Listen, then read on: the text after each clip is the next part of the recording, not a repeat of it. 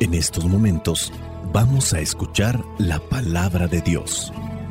Dispón tu corazón para que el mensaje llegue hasta lo más profundo de tu ser.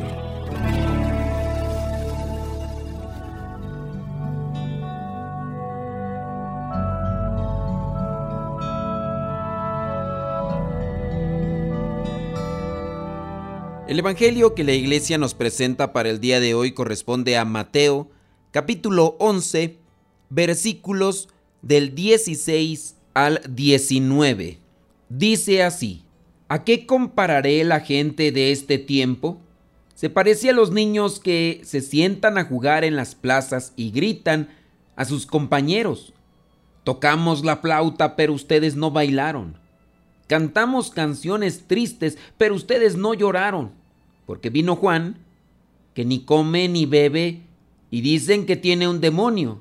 Luego ha venido el Hijo del Hombre, que come y bebe, y dicen que es un glotón y bebedor, amigo de la gente de mala fama y de los que cobran impuestos para Roma. Pero la sabiduría de Dios se demuestra por sus resultados. Palabra de Dios. Te alabamos, Señor escuchar tu palabra es inicio de fe en ti, Señor. Meditar tu palabra es captar tu mensaje de amor. Proclamar tu palabra, Señor es estar embebido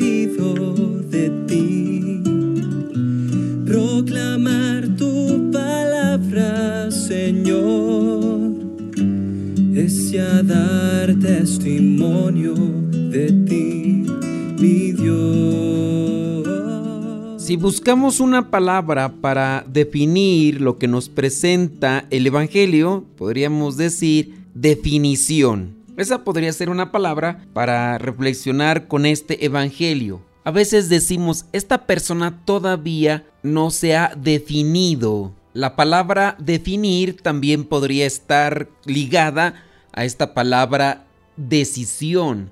La persona se ha decidido, es decir, se ha definido. Cuando todavía no nos hemos definido, causamos confusión, problema hacia dónde se quiere dirigir esta persona, qué es lo que quiere realmente esta persona, qué es lo que busca. Se produce tremendo caos cuando la persona no se ha decidido, no se ha definido. Imagínate, por ejemplo, esa persona que puede tener ya más de 30, 40 años o hasta incluso 50, que todavía no se decide, todavía no se define. Está casado, pero quiere vivir como soltero. Está soltero y quiere vivir como casado fornicando o buscando otras cosas que no le corresponden. Está ya grande y vive como un niño. Parece una persona que todavía no tiene ideas claras de lo que es, de lo que quiere. La indecisión trae problemas donde quiera ya sea en el estudio, porque está estudiando esta cosa, pero pues no le gusta, dice que quisiera estudiar otra cosa más, está trabajando, pero pues dice que no le gusta, le dejaron de hacer unas cosas y no las realiza. En cuestiones de iglesia está con este grupo, pero ya después cambió y está con otro y no se decide, ya después se fue con otro grupo, pues se metió al seminario, pero después se salió y después otra vez regresó y después otra vez pidió que le dieran chance, quiere estar en la vida consagrada, pero al final no y después ya se casó y ahora vive llorando porque decía que esta no era su vocación, que más bien Dios lo llamaba para es un caos una persona y produce también un caos sin duda. Hay que definirse, hay que decidirse. Si es verdad que en ocasiones nosotros estamos probando una cosa y otra, tiene que llegar un momento en el que ya, a ver, ¿qué es lo que quieres? ¿Quieres esto o quieres aquello? Pero ya, comprométete. Y para no estar sufriendo, primero hay que conocer y hay que después tomar la decisión. ¿Qué es lo que quieres? Si no, todo el tiempo será un sufrir. Jesucristo en el Evangelio del día de hoy nos habla de eso. ¿A qué compararé la gente de este tiempo? Fíjese que no dice los niños de este tiempo, sino hablando de aquella gente y precisamente en el contexto de religión. Dice en el versículo 16, se parecen a los niños que se sientan a jugar en las plazas y gritan a sus compañeros. Tocamos la flauta, pero ustedes no bailaron estas canciones alegres. Después cantamos canciones tristes, pero ustedes no lloraron. Esta comparación con los niños caprichosos, los que todavía no tienen ideas claras, lo hace Jesús porque a él lo critican por una manera de ser, pero también critican a Juan. En este caso a su primo, aquel que tenía una manera muy distinta de predicar, de anunciar el reino de Dios. Vino Juan que ni come ni bebe y dicen que tiene un demonio. Era austero, sacrificado, vivía en el desierto. Sus palabras traían fuego, pero dicen que tiene un demonio. Luego ha venido el Hijo del Hombre, que come y bebe y dicen que es glotón y bebedor, amigo de la gente de mala fama y de los que cobran impuestos para Roma. La falta de conciencia nos puede llevar a la indecisión.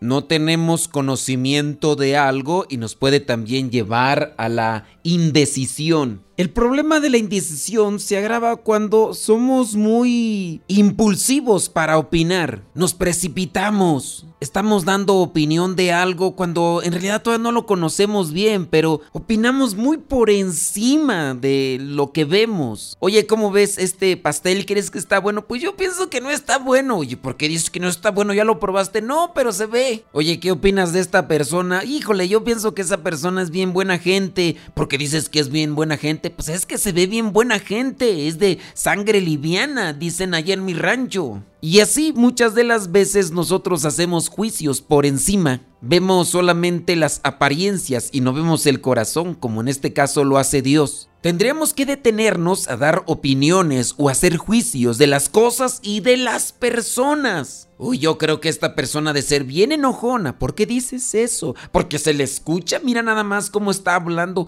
Así, yo pienso que ha de ser bien enojona. En este caso, sin conocer bien a Juan, sin conocer bien a Jesús, el mensaje. Las personas de religión de aquellos tiempos juzgaban por encimita y a la ligera. En el Evangelio del día de hoy se presenta el último versículo para dar el remate, pero la sabiduría de Dios se demuestra por sus resultados. Primera reflexión que podríamos encontrar entonces para el Evangelio del día de hoy es la decisión, definirnos qué es lo que buscamos, qué es lo que queremos en esta vida. Segundo punto para reflexionar es no hacer juicios por encima, a la ligera, ni de las cosas ni de las personas. Dios tiene muchas formas de manifestarse. Otro punto que también pienso yo podríamos reflexionar es sobre cómo a veces nosotros queremos moldear a las personas. Queremos que otras personas se acomoden más bien a la forma que nosotros buscamos o queremos. Hay veces que las cosas las queremos acomodar más bien al gusto de cada uno. No me gusta cómo canta esta persona, debería de cantar como esta otra persona, es que esta otra persona sí canta bien, se me hace que, que canta bonito, pero esta otra persona no canta bien. O hagamos el cambio a la predicación, es que no me gusta cómo predica esta persona. Y hay veces que hasta se manifiesta, y esto se los digo más bien como a título personal, ¿no? No me gusta cómo predicas. Hay veces que nos lo dicen. No sé si dentro de la intención estas personas cuando nos lo manifiestan quieren que cambiemos la manera de predicar al modo que les guste. O quién sabe si la intención sea solamente molestar. No me gusta este vestido, no me gusta cómo se te ve, no me gusta esto. Pero a mí sí me gusta este color, a mí sí me gusta esta forma. Sí, pero a mí no me gusta. Evitemos querer cambiar o moldear a la gente a nuestros gustos. Hoy el Evangelio nos presenta eso. Juan el Bautista tiene una forma muy diferente de predicar y de comportarse con respecto a Jesús.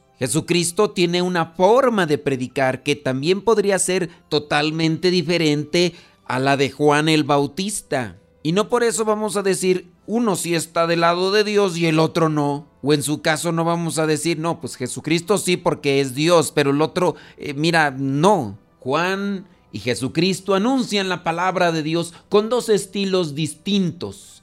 Juan desde el desierto.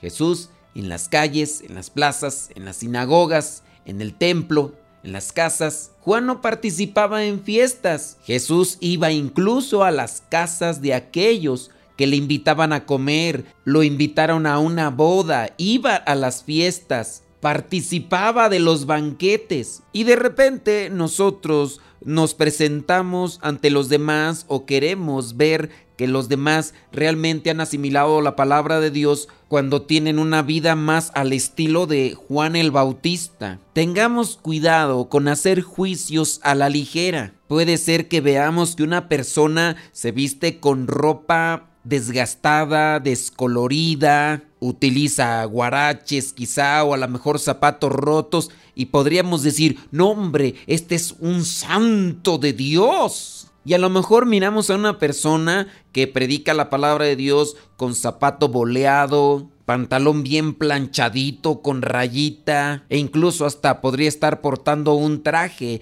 y podríamos decir yo a ese no le hago caso porque ese no vive la pobreza. Porque también este tipo de juicios se dan dentro de nuestros ambientes. Las palabras de Juan el Bautista eran más ásperas, eran más duras que las de Jesús. Y no podemos decir que en este caso, por la forma de predicar de Juan, Juan no estaba anunciando a Dios. Incluso Jesús mismo alaba a Juan cuando dice que es el mayor de todos los profetas. Mayor, no lo dijo literalmente, pero diciendo que es el mayor de todos los profetas, mayor que Jeremías, mayor que Isaías. Deberíamos de entender que en la forma de ser, en el estilo, en la naturaleza también de cada uno de nosotros, Dios se manifiesta. No es tanto la forma como habla o la forma como se viste, siempre y cuando no se relacione con el pecado. Dejemos que Dios también se manifieste en nosotros definámonos en el seguimiento de Dios y que por medio de mi naturaleza, mi forma de ser, recibiendo la palabra de Dios en mi corazón, Dios se manifieste. Si es que a muchas personas les agrada mi forma de ser, Bendito sea Dios, muchas personas podrán recibir el mensaje. Si solamente es a pocas personas que les agrada o que les atrae mi forma de ser, siempre y cuando esté yo manifestando a Dios, que sea para gloria de Dios y que busquemos siempre vivir su palabra y anunciarla. Soy el Padre Modesto Lule de los misioneros servidores de la palabra. La bendición de Dios Todopoderoso, Padre, Hijo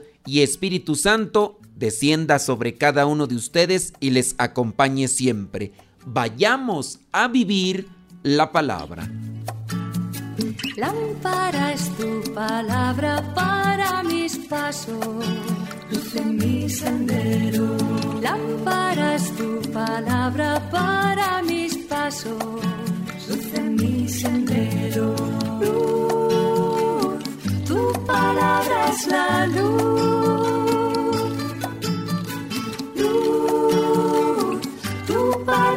Es la luz.